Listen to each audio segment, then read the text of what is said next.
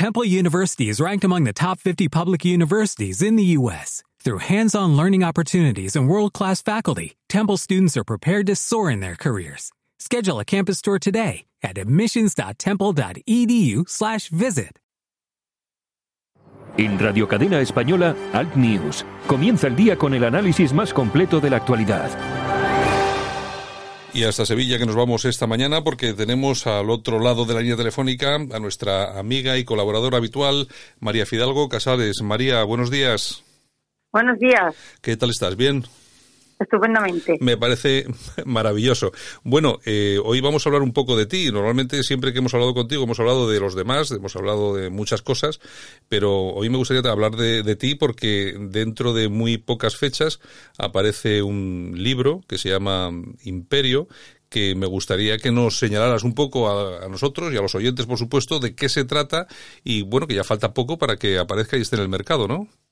Pues sí, saldrá, si Dios quiere, el 26 de noviembre. Estamos muy ilusionados. Es un segundo libro que publicamos porque hablo en plural porque realmente el autor del libro es Ferrer Dalmao porque sus imágenes son el, el corazón del libro. Yo me, limito a, a, poner textos a esas imágenes grandiosas. Y el libro pues saldrá, como te digo, el 26 de noviembre y habla pues de todo el imperio español a raíz, una raíz basándose, basándose en los en los maravillosos cuadros de Augusto Ferrer Dalmao. Muchos muy conocidos, pero muchos otros que todavía no se conocen y que son inéditos. Uh -huh. Es un libro que publica Espasa, que es del grupo Planeta. Planeta, y sí, que, sí. Y que me comentabas que, eh, aparte de que sale el día 26, pero que ahora mismo eh, lidera ya las ventas en Amazon en tema de reservas. Pues sí, porque este hombre, sabes, que tiene un tiro mediático tremendo. Él publicó en su Twitter que iba a salir el libro y ya empezaron a hacer las reservas y, y nos quedamos muy asombrados cuando vimos en Amazon que, que era número uno y todavía no había salido. Uh -huh. Bueno, a esos a esas pinturas de Ferrer Dalmau tú lógicamente aportas muchas cosas porque entre entre otras muchas cosas eres eh, doctora en historia, eres analista social, crítica de arte y eres miembro de la Academia Andaluza de la Historia. Eh, bueno, y sobre todo que llevo siguiendo a Ferrer Dalmau desde que empezó. An o antes, sea que también antes de sí, que fuera sí, antes de que fuera conocido. Antes de que fuera famoso, sí, antes de que fuera conocido. Yo lo conocí cuando empezaba con sus primeros caballos carlistas y yo ya en él pues ya vi, vi un talento especial y vi un sello que no tenía nadie. Y además como es un hombre, es un gran cristiano y tiene unos valores humanos tremendos, pues es muy muy agradecido con la gente que estamos con él desde el principio y sigue con nosotros y sigue tirando de nosotros y la verdad que que es un privilegio poder trabajar con el que es el Velázquez del siglo XXI. Uh -huh. Por, eh, porque está muy clara cuál es eh, cuál es la aportación de Ferrer Dalmau, maravillosa y magnífica. Y pero cómo podríamos eh, valorar un poco tu aportación al, al, libro.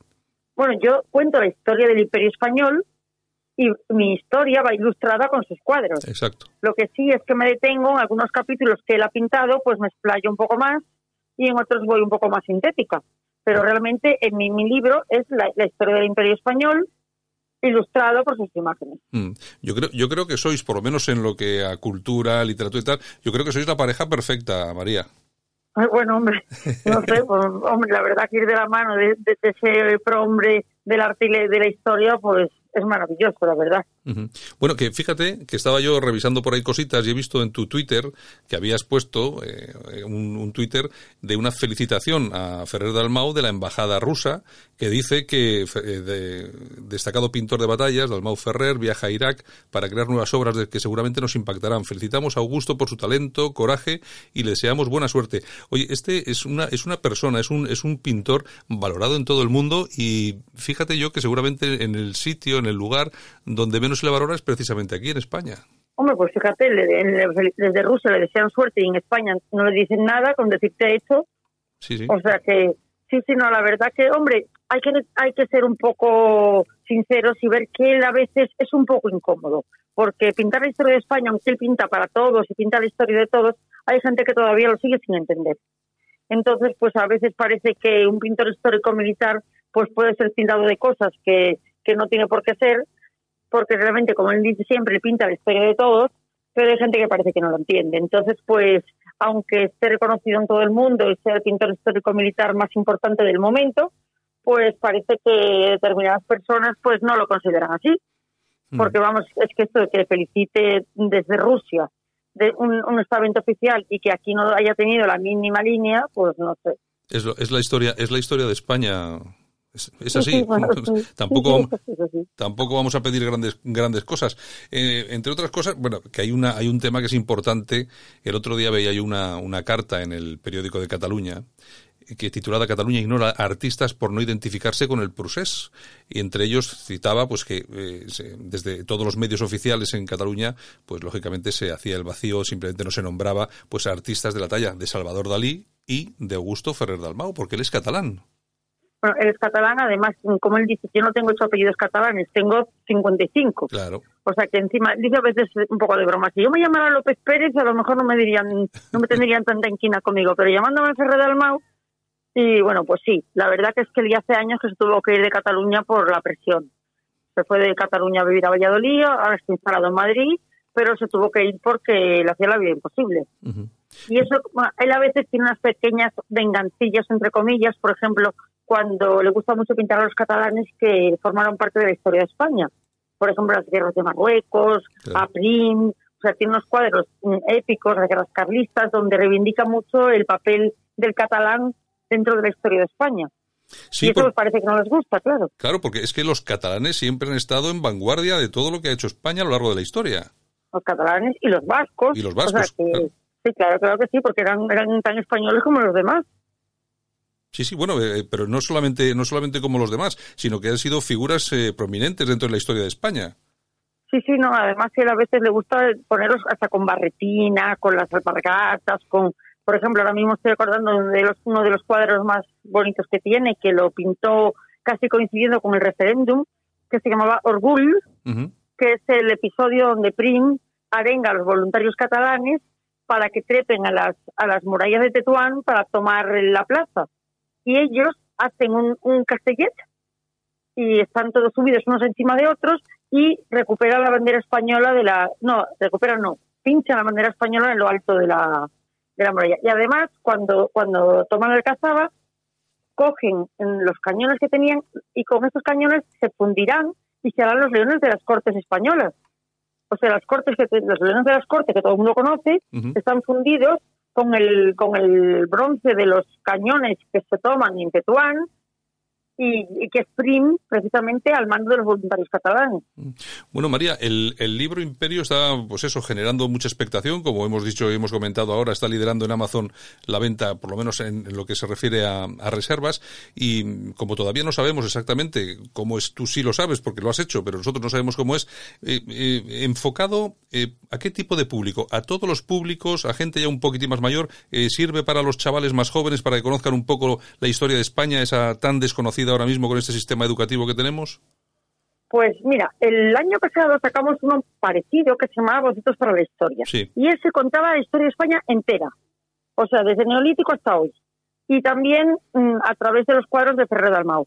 Fue una, para mí fue dificilísimo porque, claro, condensar toda la historia de España en un espacio mm, relativamente reducido, que además los fans de Ferrer Dalmau, la mayoría tienen pues una sólida base histórica y que fuera menos y que y que no recurriera siempre a los lugares comunes, pues la verdad que me costó la misma vida, pero, pero luego estuve muy satisfecha, porque además, sobre todo los pies de foto, pues se informaban pues desde armaduras, cotas de malla, cascos de pincho, o sea que siempre hay la anécdota muy curiosa pero erudita que puede entretener, pero también la generalidad en el texto general.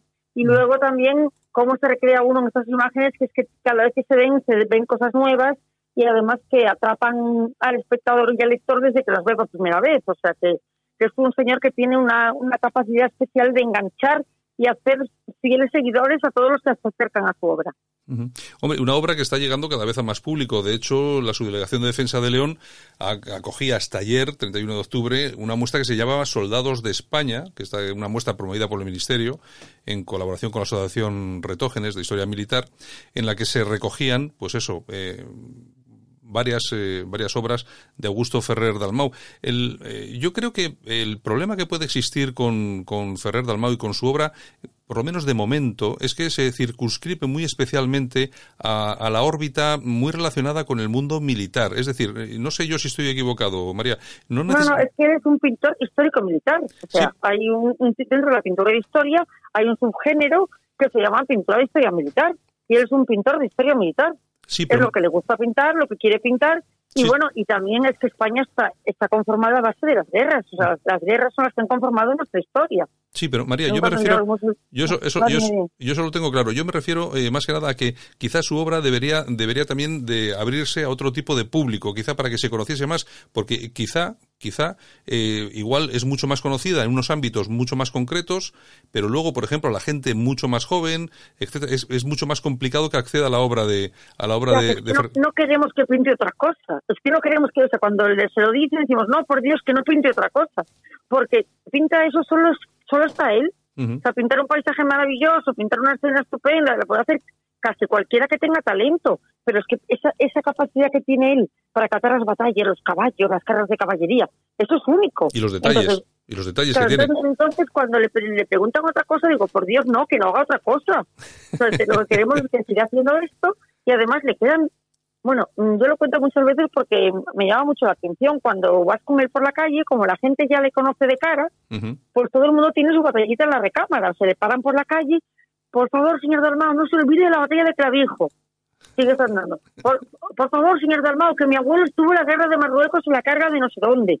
Eh, luego sigue, mire, usted no ha, no ha pintado nunca a Fernando III el Santo cuando tomó Sevilla. O sea, que todo el mundo tiene su héroe, su batalla, su tal, que Sí, se la tiene que pintar él. Sí, sí, sí. O sea, que tiene, o sea, tiene años y años de encargos. O sea, yo, o sea, este hombre no tiene vidas para pintar lo que tiene que pintar. Y yo creo, Entonces, encima le mandan a hacer otro género que porque no puedo hacer nada más. y yo De creo que hecho, cuando hace, cuando pinta los rusos, digo, no pintes ni rusos ni nada. Vaya a pintar la historia de España. Oye, bueno, y la labor que la labor que haces tú con él es magnífica porque eh, al final yo creo que tu intervención en todo esto eh, hace que todo lo que es la, el universo Ferrer Dalmau, pues bueno, sea mucho más conocido y llegue a mucho más público. Bueno, yo lo que más interpreto es al Ferrer Dalmau pintor, porque lo que hace, hay mucha gente que ha escrito cosas fantásticas de Ferrer Dalmau, pero cuando él, por ejemplo, pinta, pues imagínate, la- el precio de la victoria, que es una, enfer- una enfermería de campaña impresionante de la batalla de Bailén, pues casi todo lo que gente escribe, pues escribe sobre la batalla de Bailén, lo que significa la batalla de Bailén, las armas que llevaban en Bailén, los uniformes de Bailén, pero no hablan del- de la composición técnica del cuadro, o sea, de, lo que es el Ferrer Dalmau artista ahí es mi parcela, ahí es donde entro yo y donde ya pues yo veo, incluso yo veo muchas cosas porque él es muy instintivo pintando. A veces él se pinta por instinto. Entonces yo digo, ¿cómo has hecho esta composición en forma de diagonal, tal y cual? Dice él, ay, pues mira, si no me lo dices, pues pues no me daba cuenta. Digo, Sí. pero ¿cómo que no se da cuenta? Si, si es una diagonal perfecta, si las masas están equilibradas, si has hecho esto, lo otro. Y es, tiene ese talento tan natural que pinta de una forma tan innata que hace auténticas maravillas técnicas sin él a veces ni ser consciente de que lo está haciendo. Claro, es algo innato. Ahora está pintando un cuadro de morirse que es eh, Cortés entrando en Tenochtitlán. Ujú. Entonces, está entrando por, por la, plaza del Zócalo de México, está entrando, y además desde, desde México le está mandando todas las indumentarias que llevaba todo el cortejo de Moctezuma, porque Moctezuma, según, dependiendo del cargo que ocupaban en su séquito, tenían una indumentaria diferente. Y además este hombre, una de las cosas que le caracteriza es su rigor absoluto. O sea, todo lo que sale es un documento, sus cuadros son un documento. Aparte de ser un- una obra de arte, son un documento donde puedes estudiar desde indumentarias, monturas, uniformes, armas, todo. Pues claro, el tema de, la, de, las, de los mexicas, de los aztecas, pues obviamente no lo dominaba. Pero ahora, a través de este cuadro que, que va a hacer para, además, va para, la, va para la Universidad de México, pues está trabajando y va a ser un cuadro de estos, vamos, yo digo que hace historia. Él hace historia con todos los cuadros, pero pero tiene siempre las típicas obras emblemáticas que todo el mundo conoce y yo creo que este de Cortés va a ser uno de ellos. Bueno, lo tenemos hace, hace cuatro meses, no, tres meses, su cuadro del Cano fue el, la- el cuadro más visto de- en toda la prensa, en todos los cortometrajes, largometrajes, documentales. No sé si lo conoces, el cuadro del Cano que Sí. pintó, pues estuvo en todos sitios, o sea, se convirtió en la imagen oficial del episodio. Sí, sí, sí, algo viral, sí. Bueno, pues nada, María Fidalgo Casares, que el día 26 de noviembre, pues eh, tiene en el mercado el libro Imperio, con todos los cuadros, con toda la obra de, Fe- de Ferrer Dalmau, donde se cuenta, bueno, pues eh, desde el imperio, desde el principio hasta el fin del imperio español. Exactamente. Lo que es la monarquía hispánica. El imperio, que es, es el título Del, del, propio, del propio libro. Bueno, pues esperaremos a tenerlo en nuestras manos y le echaremos, lógicamente, un vistazo y ya lo, y ya lo comentaremos. Si volvemos a hablar del tema. Estupendo. Pues, pues y pues para lo demás, para lo que queráis, pues aquí estoy, que me encanta hablar con vosotros. Ya sabes que esta es tu casa. Un abrazo muy fuerte. Pues nada, gracias a todos. buenos días. Adiós. Venga, hasta luego. Only 4% of universities in the U.S. are R1 research institutions, and Temple University is one of them. This means 100% of students have the opportunity to participate in hands-on learning and research with world-class faculty. With over 600 academic programs across 17 schools and colleges, Philadelphia's largest public university provides students with a rich variety of opportunities and propels graduates to succeed in their careers.